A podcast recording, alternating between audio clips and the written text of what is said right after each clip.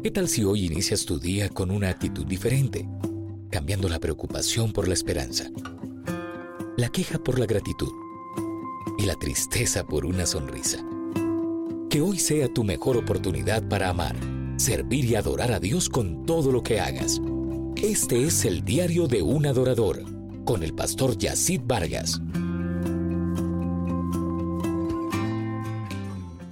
Hola, muy buenos días. Gracias por permitirme llegar hasta ti y ser una voz amiga cada mañana con el diario de un adorador. Estoy hablando acerca del servicio como la antesala al liderazgo. En el programa de ayer te dije que el servicio es divino y además es eterno. También te compartí que servir tiene algunas demandas que debemos considerar, como por ejemplo, servir requiere enfoque y entendimiento. Además, requiere que lo hagamos con alegría, pero también pide de nosotros que sirvamos con diligencia. Pide que tengamos claridad y conciencia espiritual, que Jesús es mi modelo perfecto. Además que servir es ser un colaborador y administrar la gracia entregada pensando en edificar a alguien más. También te compartí dos enemigos del servicio, el egoísmo y la comodidad extrema. Tenemos que reconocer que Dios nunca pone una demanda en nosotros sin antes no capacitarnos con las herramientas y los dones precisos para hacer esto.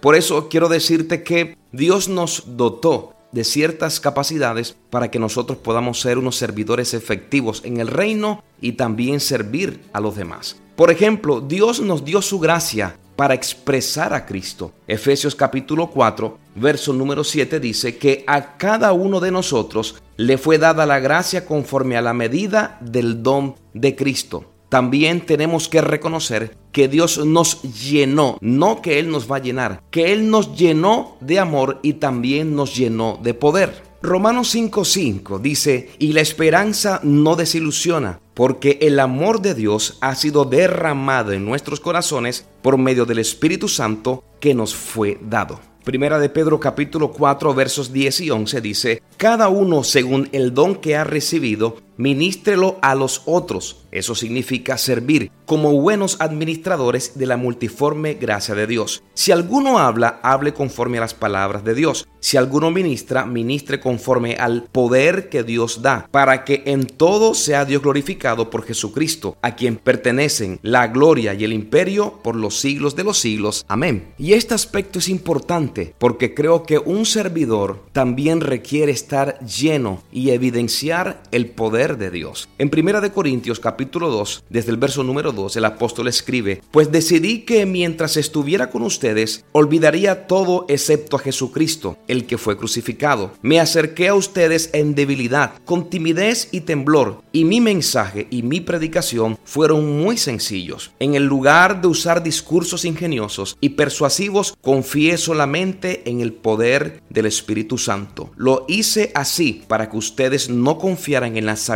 humana, sino en el poder de Dios. Y para culminar este tema, quiero decirte que el servir a Dios y servir a los hombres trae recompensa. Jesús declaró lo siguiente, todo el que me quiera servir debe seguirme, porque mis siervos tienen que estar donde yo estoy, y el Padre honrará a todo aquel que me sirva. No hay ninguna excusa. Fuiste llamado para ser como Cristo. Fuiste dotado con toda la mentalidad y la dotación espiritual para servir a Cristo. Y además el Señor tiene preparada para ti una gran recompensa. Hoy es un buen día para levantarte, servir a Dios y servir a alguien más. Recuerda, el servicio es la antesala al liderazgo. Bendiciones.